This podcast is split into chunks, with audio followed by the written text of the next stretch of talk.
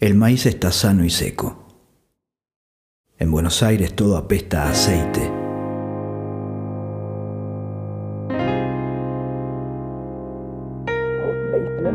Se te resbala el tiempo. Y la muerte va llegando con un paso firme, secando cada parte de lo que alguna vez valió la pena. Acá, hoy en esta noche fría, miro al cielo y las estrellas me hablan. Están ahí nítidas en el espacio como dueñas de mi secreto. Me dicen quédate en casa, allá no queda nada. Y entonces pienso en el maíz y el aceite. Buenos Aires comienza a ser un nombre ambicioso, que parece una ironía desprovista de contenido y repleta de mucosidad.